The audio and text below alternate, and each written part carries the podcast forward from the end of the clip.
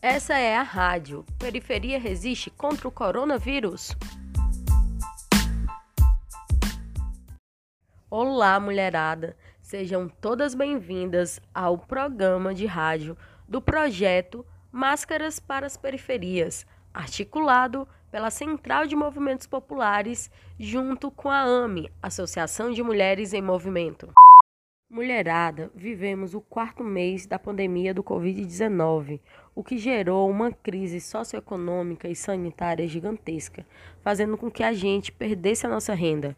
Por isso, sejam bem-vindas a esse projeto que visa a geração de renda aliada com muita formação política.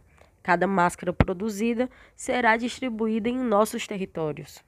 Vamos lá entender como serão os nossos programas de rádio. A cada semana traremos uma mulher para juntas refletirmos criticamente sobre as nossas realidades, com temas sobre saúde, organização social, política, trabalho e renda.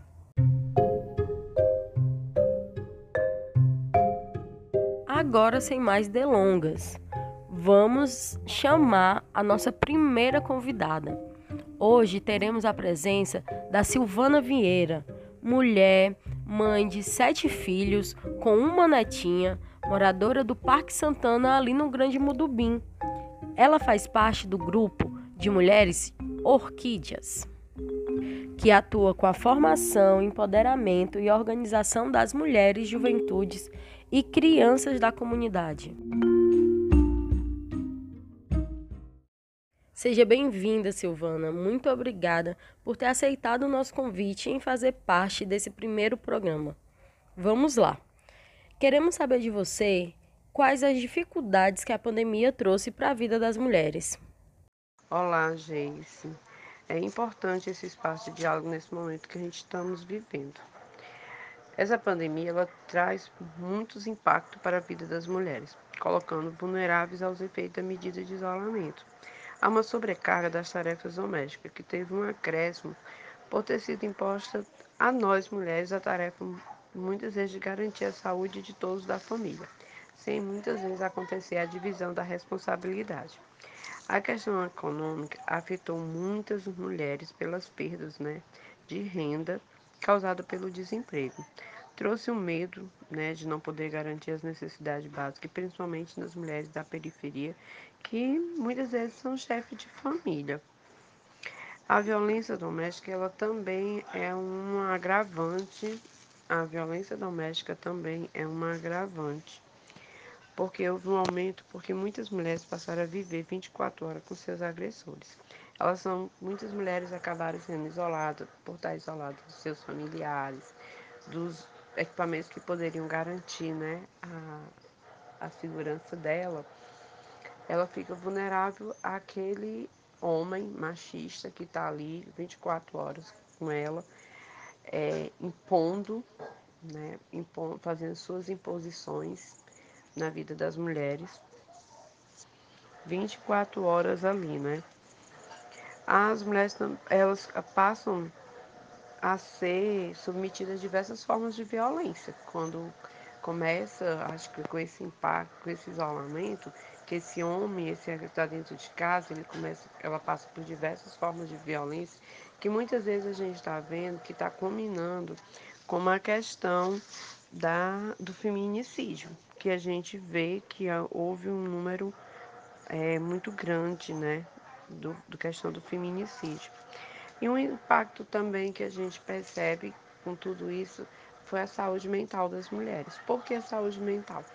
Porque eu estou responsável de garantir a saúde da minha família, eu estou ali convivendo né, com diversas é, adversidades que são causadas pelo isolamento. Muitas vezes a mulher tem uma casa pequena, tem que recolher todo mundo dentro da casa, a, a 24 horas ela tem que estar ali.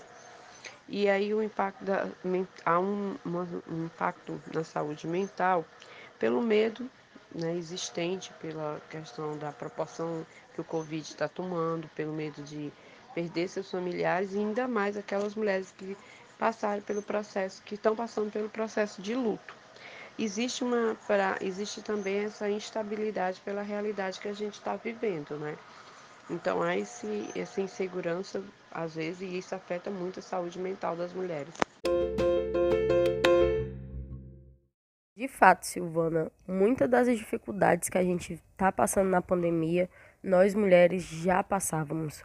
A dor do luto e a sobrecarga do cuidado são as que a gente poderia dizer que mais tem nos afetado.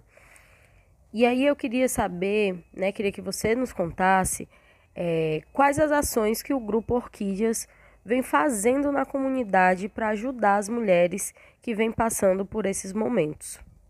Giz, Aqui na comunidade a gente tinha as rodas de conversa e a gente vinha trabalhando a temática da saúde mental.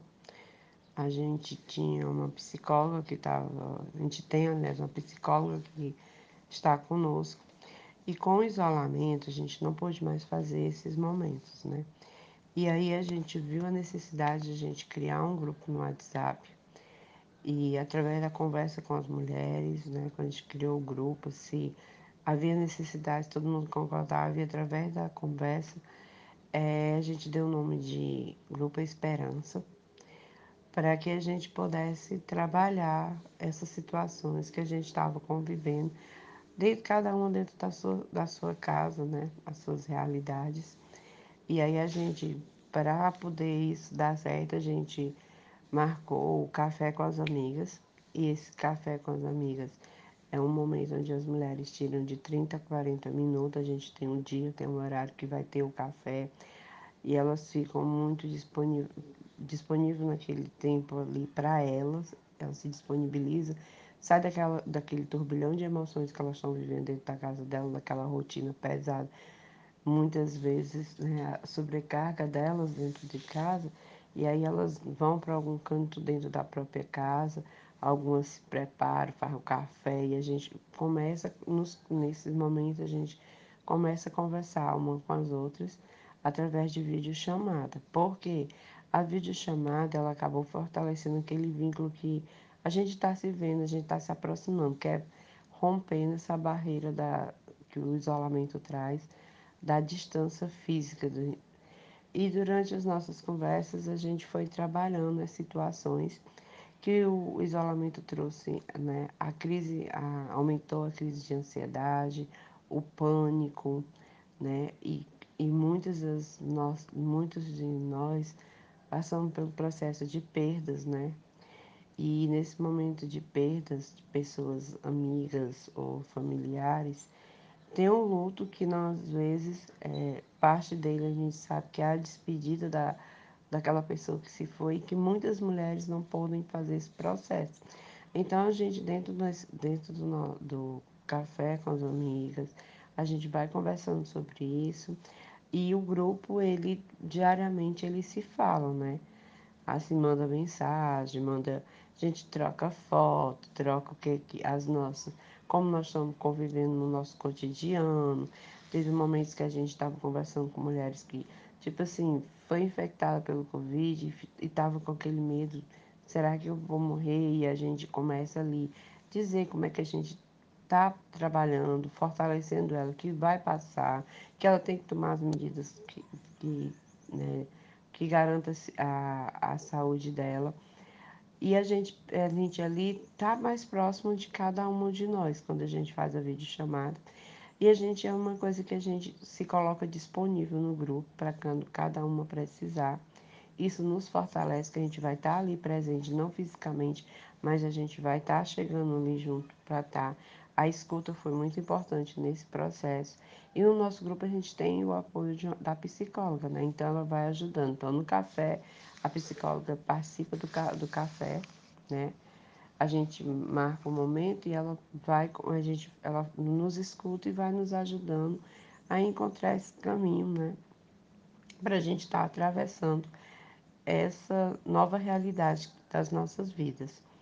E a gente tem muito que, como o nosso grupo Chama Esperança, a gente fala muito que a gente tem que começar, no nosso encontro a gente fala muito como é que a gente vai se preparar para viver é, os próximos momentos, né? Como é que a gente vai viver cada momento.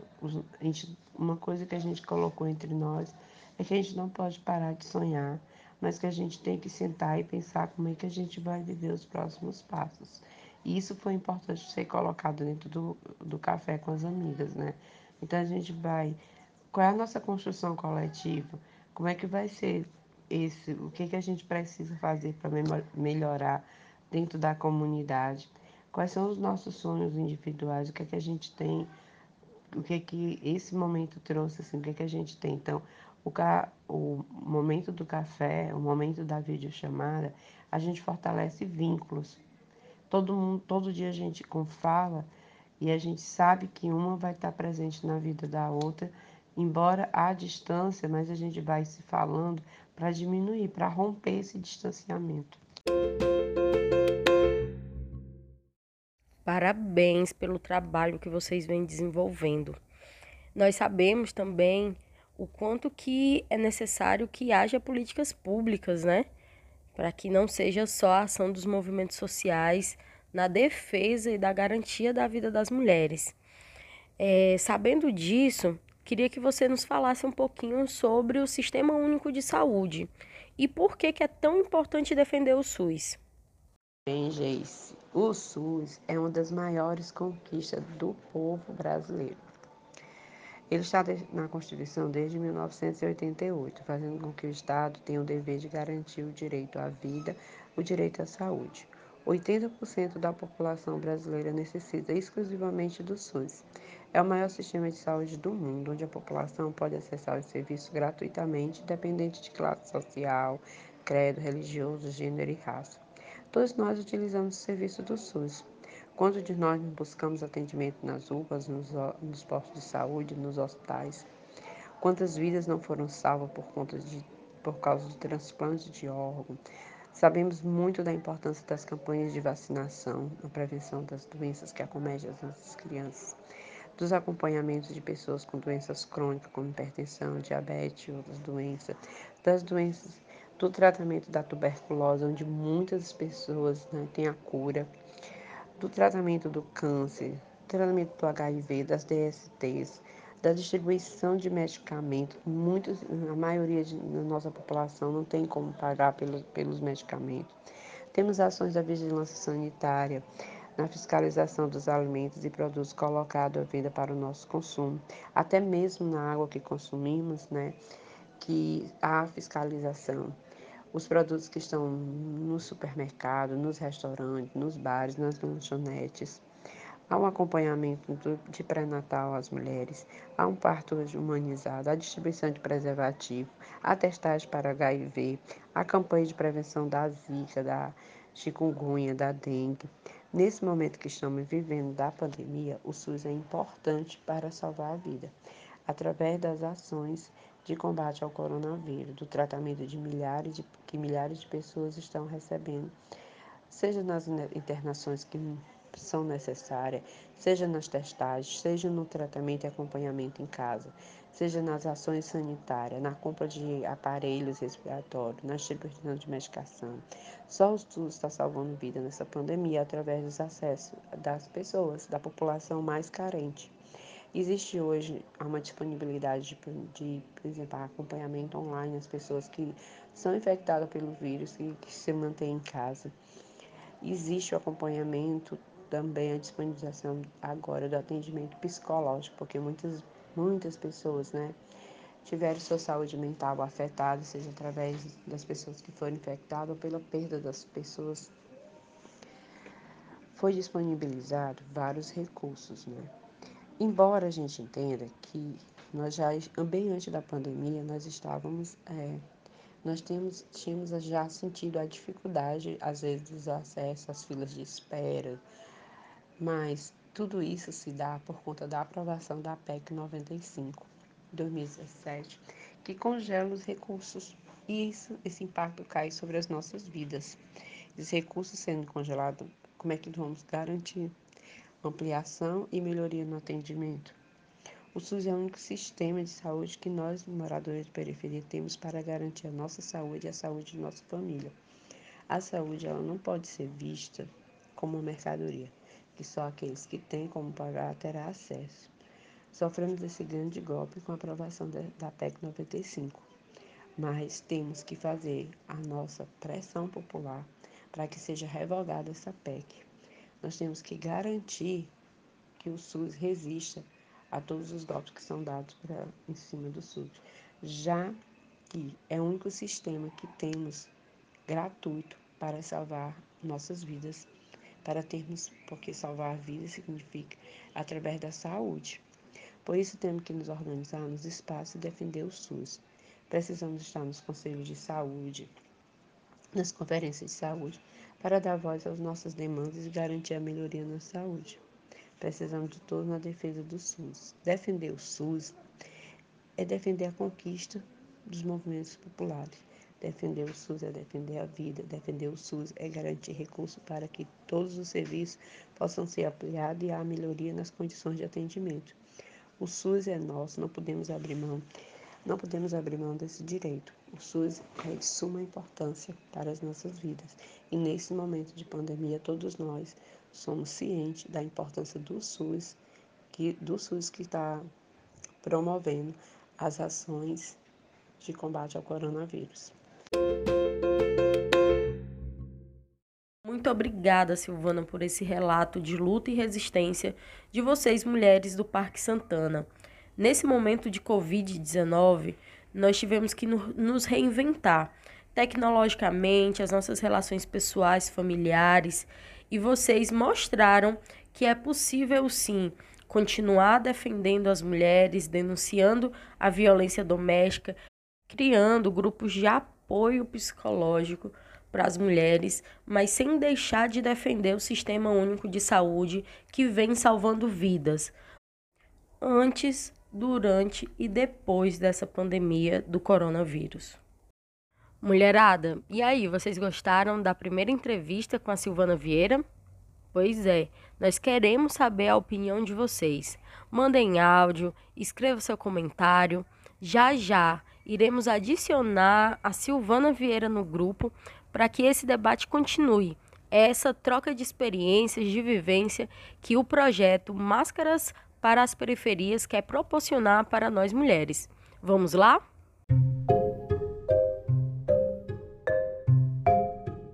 Mulheres, existe uma música que diz exatamente assim: A violência contra a mulher não é o mundo que a gente quer. E com essa música, nós vamos escutar agora a Antônia Araújo, ouvidora pública da Defensoria Pública do Estado do Ceará. Olá, mulheres do projeto Máscaras para as Periferias. Sou Antônia Araújo, professora, atualmente ouvidora externa da Defensoria Pública. Venho aqui deixar um recadinho, um lembrete para vocês. É, esse projeto, eu sei que o protagonismo, que a presença é maciçamente de mulheres, e por conta disso eu venho deixar um recado que pode salvar vidas. Nos casos que vocês conhecem, ouviram falar, que, estão perto de vocês na, na comunidade, no bairro de vocês, em que mulheres sofrem violência, passam por situação de violência, oriente a buscar o serviço da Casa da Mulher Brasileira. Casa da Mulher Brasileira é, funciona 24 horas a partir da delegacia, mas também tem o centro de referência, tem o NUDEM, que é o Núcleo de Atendimento às Mulheres, é, da Defensoria Pública. E esses serviços podem ser acessados a partir do 190, que é o número da polícia, o 180, que é o número nacional de combate à violência contra a mulher, e o 129, que é um serviço do Alô Defensoria. E lá vocês podem ter dicas, vocês podem ter orientação de como ajudar essas mulheres. E as mulheres também podem ter acesso a uma ligação gratuita. É, o serviço da delegacia, é, da, da polícia e do do número nacional, 180 e 190. Eles são 24 horas e o 129, o Alô Defensoria, funciona de, de, de segunda a sexta, de 8 às 17 horas. Nenhuma mulher merece viver uma vida de violência. Então, vamos somar esforços para acabar com toda e qualquer opressão, com toda e qualquer violência praticada contra as mulheres. Um grande abraço e até a próxima.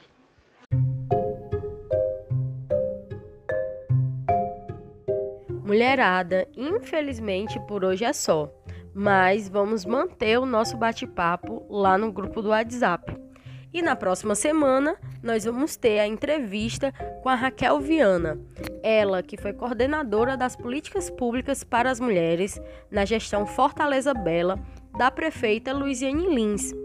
E óbvio, bateremos um papo sobre a defesa das políticas públicas e o impacto na vida das mulheres.